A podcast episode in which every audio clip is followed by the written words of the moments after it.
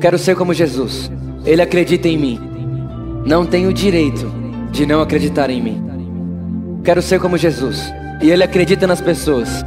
Não tenho direito de não acreditar nas pessoas. Quero ser como Jesus. E ele fez tudo por amor. Não temos o direito de não fazermos tudo por amor.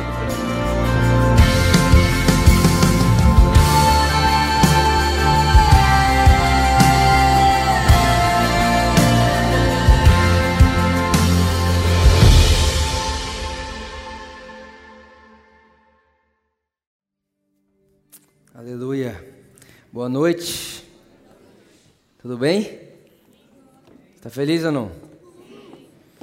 Olha para quem está do seu lado e fala assim: aproveita agora para me olhar pela última vez, porque depois desse culto, até meu rosto vai mudar.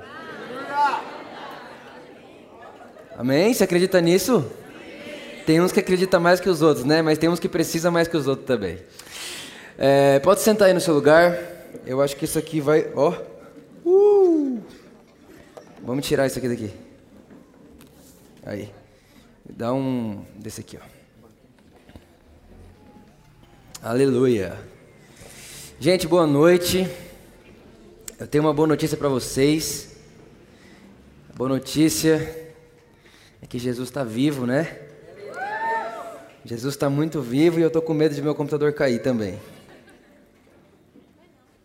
Olha isso aqui, ó. Parece que tem sabão aqui no, no, no negócio. Jesus, obrigado porque meu computador não vai cair hoje à noite. Amém. E é, eu estou muito feliz também porque nós estamos voltando agora com os nossos cultos de quarta-feira. E nosso culto de quarta-feira, nossa intenção. Aí, boa. Nossa intenção no culto de quarta-feira. Aí, obrigado, gente. Muito obrigado. Nossa intenção no culto de quarta-feira é um abastecimento de fé. É, eu acho que quando eu penso numa semana, por exemplo, começando a semana no domingo, segunda, terça, quando chega quarta-feira, eu acho legal assim a gente Tipo, vamos sair daqui com muito mais fé do que a gente entrou. Vamos vir aqui para a gente falar do que é que Deus está fazendo na terra. Enfim, eu acho que talvez um combustível. E eu queria que você é, prestasse muita atenção no que eu vou falar aqui hoje à noite, porque dos últimos tempos para cá, talvez de alguns meses para cá, isso tem sido a única coisa que fica martelando a minha cabeça o tempo inteiro. Tipo assim, não para nunca. Esses dias atrás eu estava lendo a Bíblia e eu percebi que quando Jesus chegou nos discípulos, ele olhou para os discípulos e falou: Gente, quando o filho do homem voltar para a terra, será que ele encontrará fé na terra? Repara que Jesus ele não pergunta se ele vai encontrar amor. Jesus não pergunta se ele vai encontrar perdão. Jesus não pergunta se ele vai encontrar compaixão. Mas Jesus pergunta: será que quando eu voltar para a terra eu vou encontrar fé? Então, fé sempre foi um assunto principal naquilo que Jesus falava. Você pode perceber que toda vez que Jesus chegava nos discípulos e questionava eles, o questionamento, o questionamento era o seguinte: gente, até quando vocês não vão ter fé? Até quando só eu vou acreditar? Até quando só eu vou crer que isso é possível? Gente, até quando vocês não vão acreditar que para Deus nada é impossível? Gente, eu não sei vocês, mas parece me parece que a igreja fez com que o impossível se tornasse um pouco mais possível. Então, por exemplo, a igreja acredita no impossível que é possível, mas o impossível que é impossível ela não crê tanto. Sim ou não? Você consegue reparar isso? Você consegue reparar que a igreja, a igreja não persegue mais o impossível? Por que não? Sendo que nós somos as únicas pessoas que sabemos que para Deus nada é impossível, nós deveríamos ser perseguidores do impossível. Nós deveríamos achar situações impossíveis não para fugir delas, mas para entrar nelas. Vou te dizer uma coisa: uma pessoa que tem a sua mente transformada pela mente de Cristo não foge de impossibilidades. Ela entra nelas. Porque eu sei de uma coisa. Eu sei de uma coisa e não só sei, tenho absoluta certeza de que para mim nada é impossível. Você pode dizer para mim, você pode dizer para mim, nada é impossível. Talvez você fale assim, não, Vitor, não é para mim, é para Deus. Repara que Deus acredita mais em você do que você mesmo. Porque Jesus chegou nos discípulos e disse: Se vocês acreditarem, nada é impossível para vocês. Às vezes a gente fala assim: ah, Deus é o Deus do impossível. Tudo bem, e eu também sou o ser humano do impossível. Sim ou não? Então fala assim: o impossível, para mim, é só matéria-prima. Tem alguém feliz aí? Vamos lá, vocês estão prontos? Agora, gente, seria muito, muito incoerente da parte de Deus dizer para mim que eu preciso ter fé se Ele não me desse o caminho dela. Seria muita maldade Deus dizer para mim: olha, sem fé é impossível me agradar, sem que Ele mesmo desse para mim o caminho como ter fé. E a Bíblia diz em Romanos capítulo 10, versículo 17, que, sem, é, que a fé vem pelo ouvir, e ouvir a palavra de Deus. Só que eu só preciso redefinir isso aqui para a gente poder prosseguir. Nós não podemos acreditar que quando a Bíblia diz ter, ter, a fé vem pelo ouvir, ouvir a palavra de Deus, nós não podemos achar que isso tem a ver com ouvir uma pregação do Vitor, ou ouvir uma pregação do seu pastor, ou ouvir uma pregação no YouTube. A fé não vem por ouvir mensagens, a fé vem por ouvir a palavra. Agora, quem é a palavra? Jesus é a palavra. Você pode ouvir eu pregar a vida inteira e nunca andar em fé. Você pode ouvir YouTube o dia inteiro, podcast o dia inteiro e nunca andar em fé. Porque a fé não tem a ver com o que você ouve aqui, a fé tem a ver com o que você ouve de Cristo aqui. Porque não faz sentido. Abraão foi chamado pai da fé e Abraão não tinha YouTube nem igreja para ouvir alguém pregar. Como que alguém que não tem YouTube, não ouve pregação ao pai da fé se a, se a fé vem pelo ouvir a palavra de Deus? Se Abraão é o pai da fé, ele não tinha YouTube, ele não tinha igreja, ele não tinha pastor mas ele tinha a palavra, Cristo. Cristo. Então, gente, enquanto nós não entendemos que Cristo é a palavra, a Bíblia diz em Apocalipse: seu nome é palavra de Deus. Jesus é a palavra de Deus. Então, a única coisa que me faz crescer em fé é interação com Jesus. Interação com Jesus. Você pode conhecer muito disso aqui e não saber nada da palavra de Deus. E isso é algo que assusta muita gente. Eu estava conversando com, com, com um grande homem de Deus um tempinho atrás. Eu disse para ele, cara, eu sei o seu problema. Você está sabendo de muita Bíblia, mas você não está sabendo nada de Cristo. Porque é possível saber de Bíblia e não saber de Cristo. Porque a Bíblia diz que a letra mata, mas o Espírito vivifica. A única forma disso aqui virar Cristo é através do Espírito Santo. Por isso, ler a Bíblia sem a companhia do Espírito Santo é só informação. Ler a Bíblia com a companhia do Espírito Santo é revelação de Cristo. E nesse lugar eu cresço em fé. Tem alguém aí? Então, beleza. John Wesley disse o seguinte: as pessoas acreditam que a palavra, na palavra de Deus com a mente, mas não acreditam na palavra de Deus com o coração. Olha só, eu quero falar um pouco hoje com vocês a respeito da fé da nossa mente e da fé do nosso coração. E vocês vão entender, vocês vão reparar durante a mensagem que faz toda a diferença. E o John Wesley, ele dizia muito a respeito disso. Ele falava: "Gente, vocês parecem crer que a palavra de Deus é a palavra de Deus só com a mente de vocês. Vocês acham legal? Ah, não, isso aqui é a palavra de Deus, é a Bíblia. Tá bom, mas não é só isso. Isso aqui é a palavra de Deus para mim. Eu creio nela para mim. Não é que eu acredito que ela, ela, é a Bíblia. Não, eu acredito que ela é a palavra de Deus para mim. Então, existe uma diferença gigante entre conhecer a palavra de Deus e saber que ela é a palavra de Deus com a mente e conhecer a palavra de Deus e saber que é a palavra de Deus com o coração. A Bíblia não diz que a saída da vida vem da mente. A Bíblia diz que a saída da vida vem do. Então você pode saber com a sua mente e não adiantar nada.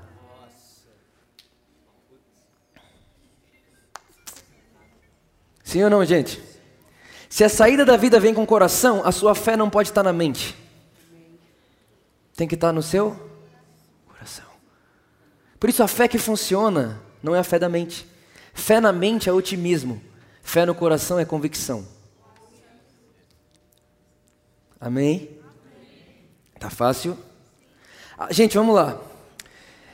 Se Deus disse para mim, como faço para ter fé? Se eu não tenho fé, o culpado é Deus ou sou eu? Deus disse: Olha, você precisa de fé. E para ter fé, você faz assim. Se eu não tenho fé, a culpa é minha de Deus? Então eu vou te dizer uma coisa: não tem uma montanha na sua vida que está lá por culpa de Deus. Porque Jesus disse: se você crê, você vai dizer montanha, sai. Então Deus não quer que as montanhas fiquem à sua frente. Ah, não, Vitor, mas parece que Deus fez assim para que isso. Never, nunca, de jeito algum, de forma nenhuma. Deus não faz isso. Deus fez uma coisa: te ensinou a ter fé. Aleluia.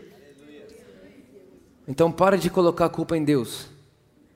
Nós precisamos, como igreja, parar de pôr a culpa em Deus na nossa falta de fé. A nossa falta de fé faz as coisas estarem como estão, e não Deus. Deus ensinou a gente a fazer resolver. E não faz sentido, ele ensina a gente a resolver, sendo que foi ele mesmo que fez a bagunça? Não. A gente bagunçou, ele ensinou a gente a resolver em Jesus. Amém? Amém. Agora vamos lá. Se Deus me ensinou a ter fé, e diz que sem fé é impossível agradar a Deus, eu preciso dar muita atenção para isso, sim ou não? Mas muita atenção, eu preciso dar muita atenção para a fé. Agora, antes de entrar mais profundo no que é fé, eu vou dizer para você o que não é fé. Fé não é para amanhã. Se uma pessoa acredita que vai ser curada amanhã, ela não tem fé.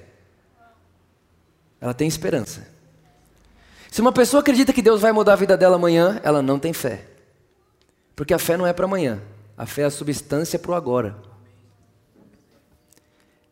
Ah, eu tenho fé de que Deus vai fazer. Isso é esperança, não fé.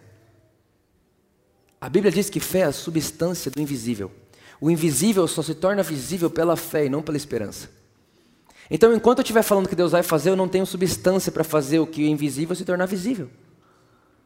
A fé é a única substância que eu tenho para fazer o invisível se tornar visível é a única. Esperança não. Então as pessoas estão acostumadas a dizer que eu espero que Deus vai fazer. Estou esperando, eu sei que Deus vai fazer, eu sei que Deus vai me dar, eu sei que Deus. Isso não é fé. E isso não gera nada, só te gera frustração. É por isso que tem um monte de gente na igreja que fala: Deus disse que ia fazer e não fez. Não, cara. Deus não disse que ia fazer, Deus disse para você que nada é impossível para você através da fé. Sim? Abra sua Bíblia comigo aí em João capítulo 11. João capítulo 11, versículo 1.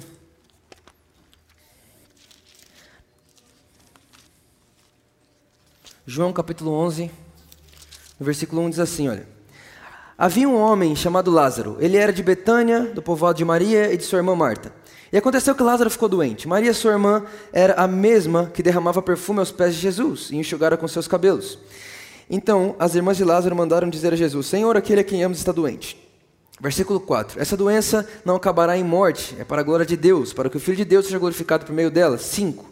Jesus amava Marta e a irmã dele e Lázaro. No entanto, quando ouviu falar que Lázaro estava doente, ficou mais dois dias onde estava. Versículo 7. Depois disse, depois disse aos seus discípulos: Vamos voltar para a Judeia. Versículo 8. Estes disseram: Mestre, há pouco tempo os judeus tentaram te apedrejar e assim mesmo vai voltar para lá? Jesus respondeu: O dia não tem 12 horas. Quem anda de dia não tropeça, pois vê a luz desse mundo. Versículo 10. Quando anda de noite, tropeça, pois nele não há luz. 11. Depois de dizer isso, prosseguiu dizendo-lhe: Nosso amigo Lázaro adormeceu, mas vamos até lá para acordá-lo. Seus discípulos responderam: Senhor, ele dorme, vai melhorar. Jesus tinha falado da sua morte, mas seus discípulos pensaram que ele estava dizendo sobre o seu sono. 14. Então lhes disse claramente: Lázaro morreu. E para o bem de vocês estou contente por não ter estado lá, para que vocês creiam. Mas vamos até ele. Então Tomé, chamado Dídimo, disse aos outros discípulos: Vamos também, para que morramos com ele. Olhe para cá. Jesus tinha acabado de ter, eh, tinham tentado apedrejar Jesus na Judéia. E ele fugiu da Judéia. Depois de alguns dias, Jesus fala: Vamos voltar para lá. Os discípulos olham e falam: Jesus, não faz sentido voltar para lá, eles vão te pegar. Os discípulos todos com medo, o único corajoso, Tomé. Agora, a gente gosta muito de falar que Tomé é o discípulo sem fé. Mas a gente não parou para pensar que Tomé foi o único corajoso aqui. Tomé disse assim: Não, peraí, vamos lá e vamos morrer com ele. Ele tinha fé ou não? Ele tinha muita fé. Ele foi o único que disse: Vamos morrer com ele. Antes de Pedro dizer que morreria por Jesus, Tomé disse. E aí Tomé disse: Então vamos lá, gente, todo mundo. Se tiver que morrer, a gente morre todo mundo junto. E a Bíblia diz que eles voltam para lá. Agora, olha o que diz João capítulo 20, versículo 24. Tomé, chamado dízimo, um dos doze, dídimo, dízimo, olha lá, dízimo. Olha o pastor de igreja, dízimo. Tomé, chamado Dídimo, um dos doze, não estava com os discípulos quando Jesus apareceu. Os outros discípulos lhe disseram: Vimos o Senhor. Mas ele disse: Se eu não ver as marcas dos pregos nas suas mãos, e não colocar o meu dedo onde estavam os pregos, e não puser a minha mão do seu lado, não crerei. Disse-lhe Tomé: Senhor meu. Não, não crerei. Versículo 26. Uma semana mais tarde, gente, uma semana depois. Os seus discípulos estavam outra vez ali e Tomé com eles. Apesar de estarem trancadas as portas, Jesus entrou, pôs-se no meio deles e disse: Pai, seja com vocês. E Jesus disse a Tomé: Coloque o dedo aqui, veja as minhas mãos, estenda a mão e coloque-a no meu lado. Pare de duvidar e creia. Disse-lhe Tomé: Senhor meu e Deus meu. Versículo 29. Então Jesus lhe disse: Porque você viu, creu? Felizes são os que não viram, mas creram. Presta atenção aqui, gente. Jesus está pregando o evangelho numa cidade e aí dizem para ele: seu amigo Lázaro morreu. E se Jesus volta para aquele lugar, ele estava correndo risco de vida. Olha só isso, presta atenção. Tomé olha e diz: Jesus, espera aí, eu estou te vendo. Eu estou vendo você. Eu estou te ouvindo falar. Os meus sentidos encontram você. Eu te vejo, eu te toco, eu te escuto, eu falo com você, você me responde. Vamos até lá. E se precisar, eu tenho fé para morrer por você. Aí Jesus morre, gente. Matam Jesus, mas Jesus já tinha dito que ele ressuscitaria. Mataram Jesus. Agora Tomé já não está vendo mais Jesus nos seus sentidos físicos. Ele não está vendo mais Jesus com seus olhos, ele não está mais ouvindo Jesus com seus ouvidos, ele não está mais conseguindo conversar Jesus audivelmente. Nesse momento, lhe falta fé. Então pergunto para vocês: a fé de Tomé estava na sua mente, nos seus sentimentos ou no seu coração? A fé de Tomé era uma fé de sentidos. Ele acreditava em Jesus desde que ele estivesse vendo Jesus. Ele morreria por Jesus desde que Jesus estivesse do lado dele morrendo junto com ele. Agora, quando Jesus não está lá, quando ele não vê, quando ele não ouve, quando ele não pode conversar, ele fala assim: Não acredito. Não consigo crer.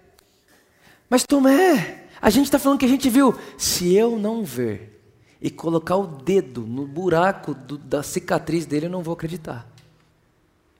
Aí Jesus chega, entra lá na sala, fala assim: Tomé, põe o dedo aqui. Aí Tomé vai e põe o dedo. E quando ele põe o dedo, ele volta a crer. Pergunta a vocês: qual é a nossa fé?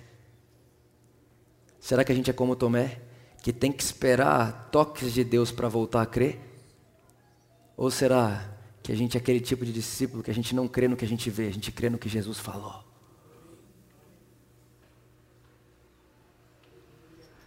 As suas decepções. Gente, Tomé estava decepcionado muito decepcionado.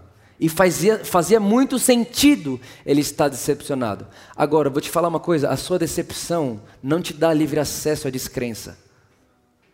Você pode se decepcionar e, mesmo decepcionado, escolher crer. Ele estava muito decepcionado. O cara que ele entregou a vida dele morreu. Muito decepcionado. Mas você não pode, eu não posso, você não pode nós não podemos fazer com que as nossas decepções sejam uma matéria-prima para a falta de fé. Muito pelo contrário, nós precisamos usar das nossas decepções uma escada incrível para que a gente suba degraus da fé. Estão comigo? Sim ou não? Tá dando para entender isso aqui que eu estou falando? Tá fácil? Então repara, a fé de Tomé estava na lógica. Jesus, enquanto eu te vejo, eu morro por você. Enquanto eu te sinto, eu morro por você. Quando isso acontecer, não mais. Então eu pergunto para vocês: Tomé confiava na palavra de Deus ou nos seus sentidos? Seus sentidos. A nossa fé não pode estar no nosso sentido. Porque o dia que você não sentir mais, você deixa de crer. Mas se a sua fé estiver na palavra de Deus, desculpa a palavra, mas dane-se os seus sentidos. Não importa que se exploda todos eles. Gente, quando eu... tem dia que eu termino de pregar, olha só isso, presta atenção. Tem dia que eu termino de pregar e eu estou sentindo muito Deus, mas muito, falando, nossa, meu Deus do céu, nossa, foi demais hoje. E tipo, eh, cara, incrível. E tem dia que eu termino de pregar que, de verdade, tipo, eu não senti nada. Foi, tipo assim, normal. E no dia que você fica normal, que você não sente nada, você é tentado a achar. Nossa Deus, o que, que você. O que aconteceu? E no dia que você sente muita coisa, fala, nossa, hoje eu estou bem com Deus. Então eu comecei a praticar uma coisa na minha vida. Vai fazer sentido para você. Quando eu não sinto, eu falo assim, Deus, eu prefiro quando eu não sinto. Sabe por quê? Porque a falta de sentimento pode agradar a Deus. Quando? A Bíblia diz que o justo vive pela, pela fé. E a fé é a ausência do sentimento, mas é a certeza da presença. Então, quando eu sinto, eu não tenho chance de agradar a Deus, porque o justo vive pela fé, e Deus se agrada do justo que vive pela fé. Então, ele vive pelo que ele não sente, mas ele sabe, ele espera, ele tem convicção. Então, quando eu não sinto nada, eu digo, Deus, hoje acho que eu posso fazer esse ter um sorriso maior. Gente, é claro que isso é uma metáfora, tá? Deus está sorrindo para mim o tempo inteiro. Para você também, por causa de Cristo. Mas você está entendendo o que eu estou querendo dizer? A falta de sentimento, não veja isso como algo ruim, veja isso como uma boa chance, uma boa oportunidade. O dia que você não sentir nada e ficar lá no seu quarto com Deus, você não chora, você não arrepia, você não faz nada. Uau, que dia demais! Eu não tive essa chance outro dia. E o dia que você chorar muito, aproveita também. Fala, Deus, eu também gosto disso, mas. O dia que nada acontecer, aproveita. Aproveita o que você não gosta. Porque o que você não gosta é matéria-prima para fazer Deus, para fazer coisas para Deus que Ele gosta. Amém? Agora, Tomé creu nos seus sentidos. Agora vamos ver Romanos capítulo 4. Romanos capítulo 4, no versículo 17.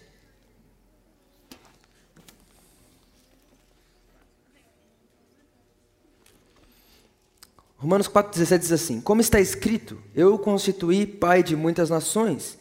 Ele é nosso pai aos olhos de Deus, em quem creu o Deus que dá vida aos mortos e chama à existência coisas que não existem como se existissem. Abraão, contra toda esperança, em esperança creu, tornando-se assim pai de muitas nações, como foi dito a seu respeito assim será a sua descendência. Versículo 19. Sem se enfraquecer na fé, reconheceu que o seu corpo já estava sem vitalidade, pois já contava cerca de 100 anos de idade, e que também o ventre de Sara já estava sem vigor. Mesmo assim, não duvidou nem foi incrédulo em relação à promessa de Deus, mas foi fortalecido em sua fé e deu glória a Deus, estando plenamente convencido de que ele era poderoso para cumprir o que havia prometido. Gente, olhe para mim. Entenda uma coisa. Deus chegou para Abraão. Abraão já era velho. Humanamente falando, era uma coisa impossível. Abraão, você vai ter filho e mais, você vai ser pai de multidões. A Bíblia diz que Abraão olhou para ele. Acabamos de ler. E quando ele olhou para ele, ele falou: Impossível, não tenho mais vitalidade. E a minha esposa Sara também não. Mas a Bíblia diz que ele creu contra o que ele via. Ele creu na integridade da palavra de Deus. Vou te dizer uma coisa: a palavra de Deus é mais certa do que o seu espelho.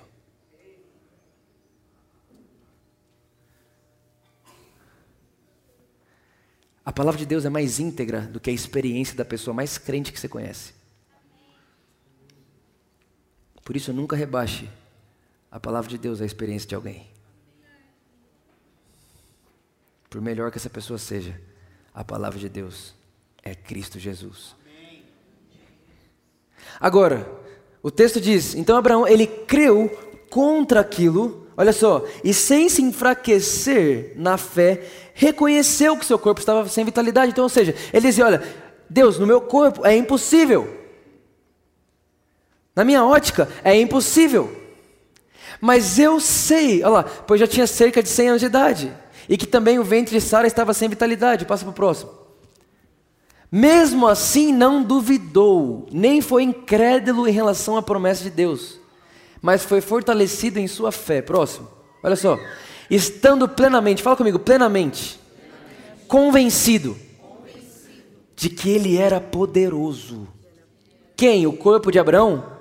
Porque quando Deus fala, não é seu corpo que faz. Quando Deus fala, a palavra de Deus que cria. Não é meu corpo que faz o que Deus falou. Eu só entro no que Deus falou, porque já está feito.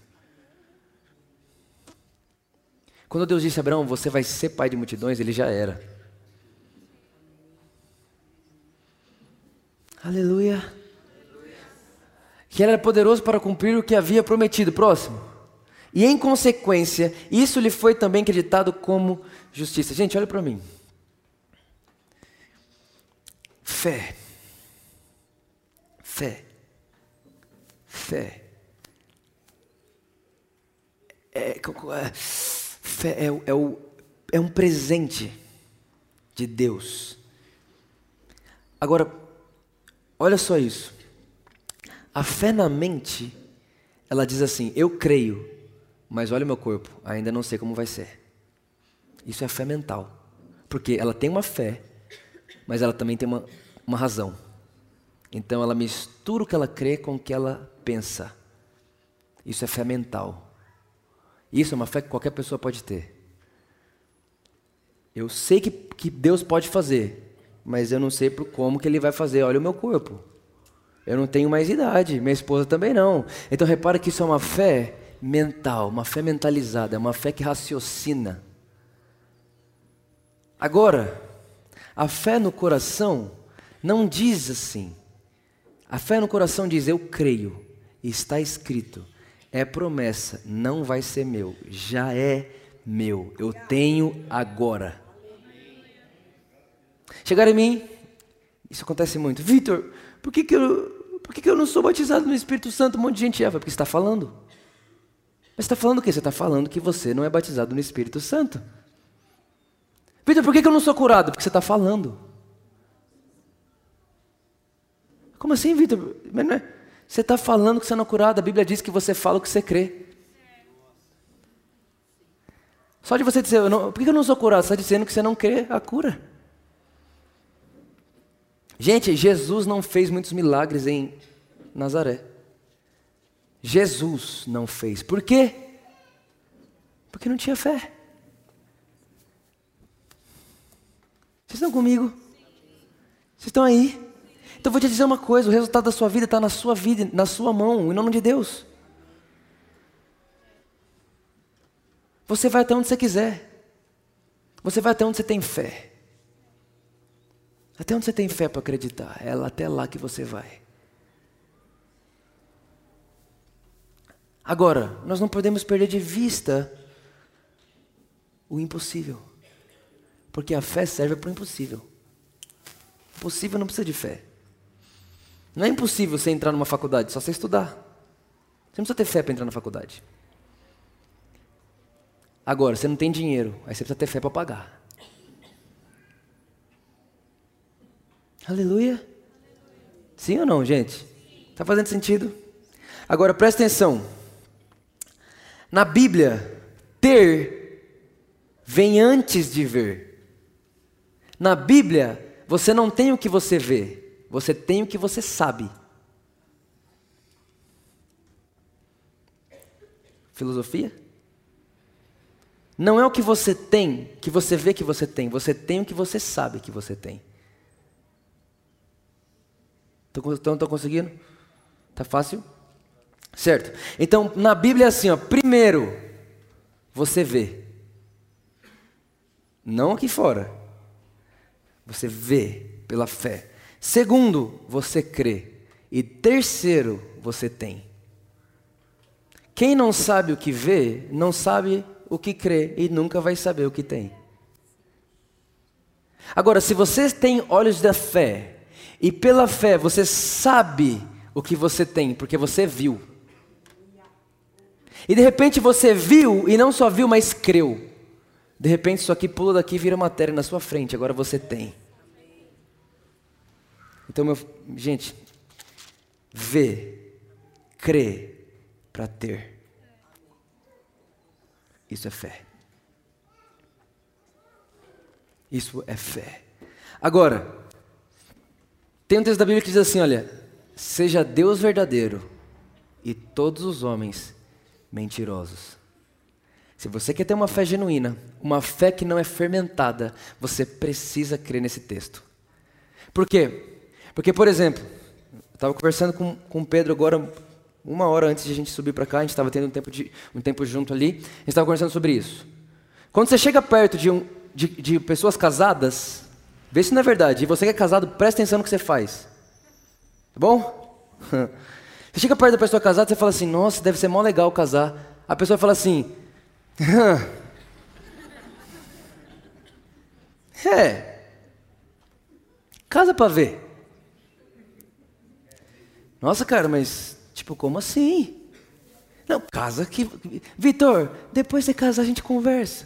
Eu falo, gente, que demônio. Eu não vou casar então. De repente você fala, não, pensa, mas eu tô mentindo. Quem aqui, quem aqui que já ouviu alguém fazer alguma coisa parecida, levanta a mão. E quem não levantou vai ver. Certeza. Então você olha para alguém e fala assim: Nossa, cara, putz, eu, eu tenho um sonho de ter filho, deve ser demais. Você fala: Hum, até ele chorar de madrugada. Você fica tipo assim: Caraca, mano, que chato essas pessoas. Mas de repente, você percebe que tem uma geração acreditando que casamento não é nada fácil. Tem uma geração que hoje acredita que casamento vai zoar.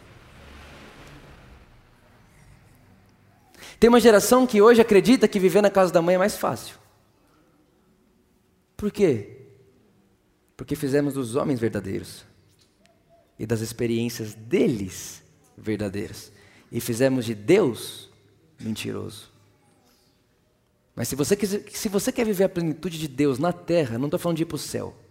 Porque para o céu eu já vou, já estou salvo. Estou falando de viver na terra. Você precisa fazer de todo homem mentiroso e da palavra de Deus verdadeira.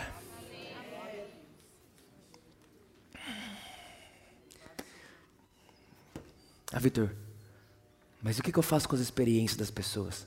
Joga fora. Joga fora. Joga fora. Você não nasceu para a experiência das pessoas. Você nasceu para ser exatamente o que Deus planejou no coração dele, desde antes da fundação do mundo. Vitor, mas na minha família inteira todo mundo separa. Você não é da sua família natural mais. Você nasceu do Espírito Santo. Você faz parte da natureza de Deus. Você faz parte da vida de Deus. Você faz parte da família de Deus. E se você quer ver sua linhagem familiar, então olhe para Cristo. Que se exploda o resto. De verdade, gente, é desesperador. De verdade, eu, eu, toda semana eu estou numa igreja diferente. Toda semana chega no pastor assim e fala: Ei, você está feliz da vida, né? Começou a igreja agora, quero ver quando você tiver 30 anos de igreja igual eu. Satanás, sai para trás. A palavra de Deus diz que Ele é o meu descanso. E se Ele é o meu descanso, a igreja nunca vai me cansar. A Bíblia diz uma coisa sobre casamento: Jesus e a igreja. É nisso que eu creio. Ponto final. Se não for Jesus com a igreja, eu não quero. Sim ou não, gente? Faz sentido isso? Agora, você vai precisar fazer todos os homens mentirosos se você quiser acreditar na palavra de Deus. Absurdamente. Porque tem muito mais experiência falando no nosso ouvido do que palavra de Deus.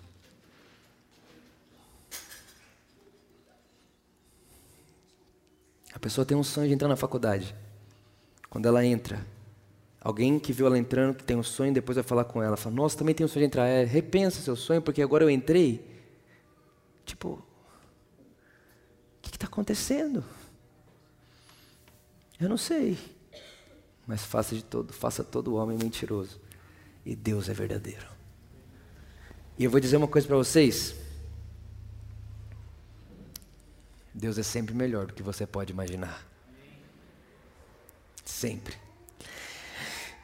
Também não é só sobre ter fé, mas é sobre agir à altura da sua fé.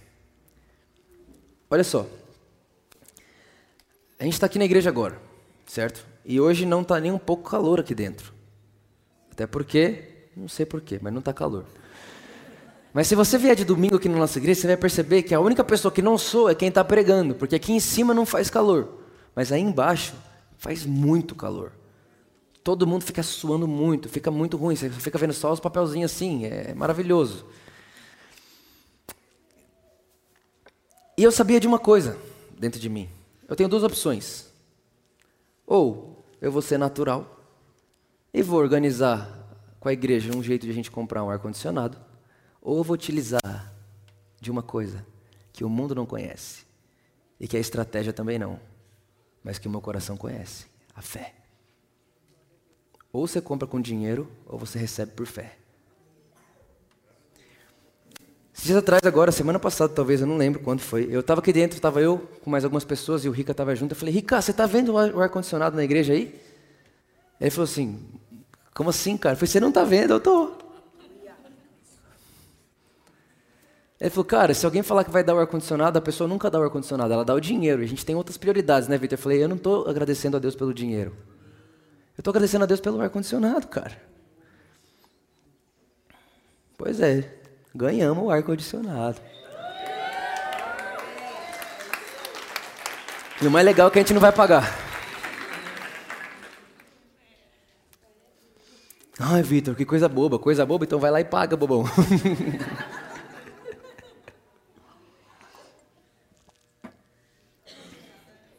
Aleluia. Há muito tempo atrás eu, eu, eu disse para Deus que eu não pediria mais nada para Ele. Eu disse, Deus, eu vou me disciplinar não te pedir coisas. Sabe por quê?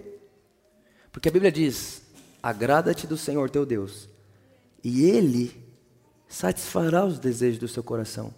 Então por que, que é que eu vou ter que ficar gastando tempo pedindo para Deus algo que Ele já sabe que eu desejo? Então, ao invés de eu pedir, eu gasto tempo dando prazer para Ele. Agrada-te do Senhor, ou seja, dê prazer para Ele. E Ele satisfará os desejos do seu coração. Então, eu não tenho os desejos do meu, do meu coração satisfeito quando eu peço. Eu tenho os desejos do meu coração satisfeito quando Deus tem prazer em mim.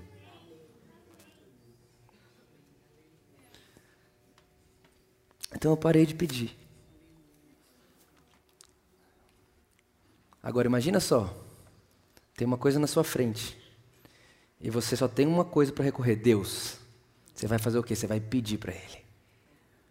Mas a gente precisa ter uma fé, que a gente vai ter tanta fé, que no momento do desespero a gente vai manter a nossa fé. Se Deus disse, Ele vai fazer. E eu já agradeço, não peço mais. Eu agradeço, porque se Ele diz que faz, Ele não é filho do homem para mentir, nem homem para se arrepender. Ele vai fazer. Ponto final. Agora vamos lá. Não devemos também só crer no que recebemos, precisamos receber o que cremos. Por exemplo, a pessoa vem aqui. Olha só, gente, a pessoa vem aqui. Ah, não, não, eu, eu sei que Deus vai me curar. Tá bom? A pessoa sai ali fora. Nossa, que dor insuportável, Deus. Por quê? Tipo assim, você creu e não recebeu. Quando você crê e recebe? Quando você vive como se já fosse. Eu tenho muito problema de saúde nas costas. É, tem.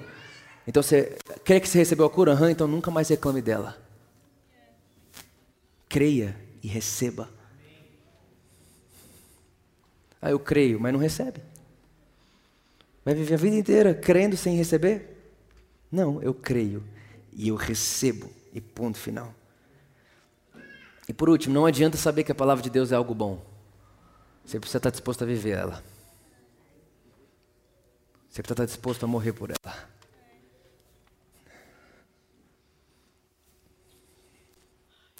Foi muito legal a conversa que eu tive agora com o Pedro ali, porque nós estávamos conversando, eu falei, cara, se não for para ser o que a Bíblia diz, a gente fica sem. Mas a gente não precisa, a gente não precisa viver da experiência dos outros. Nós viveremos pela palavra de Deus.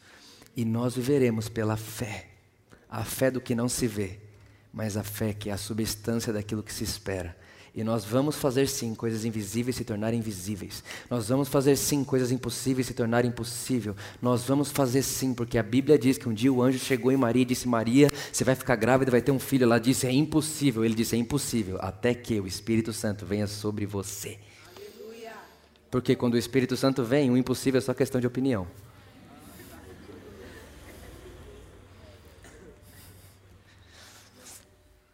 Então, para a gente terminar, não fuja do impossível, entre nele. Não viva das experiências das pessoas, viva pela palavra de Deus. E antes de olhar para sua circunstância e se definir por ela, se defina por meio da palavra de Deus. A palavra de Deus diz quem você é, a palavra de Deus diz o que você pode, a palavra de Deus diz para onde você deve ir, e não a circunstância e as opiniões e as experiências das pessoas. Não é porque deu errado com seu pai que vai dar errado com você. Não é porque deu errado na sua família que vai dar errado com você. Não é porque deu errado para seu amigo que vai dar errado para você. Para de pôr espelho na vida das pessoas. Tiago diz que a palavra de Deus deve ser o nosso espelho. É aqui que nós vemos. É aqui que nós vivemos. É por ela que andaremos. Porque em Jesus nós nascemos, por Jesus vivemos e para Jesus iremos. E se Jesus é o começo e o final, ninguém nunca vai nos parar no meio do caminho. Fique de pé comigo, vamos orar.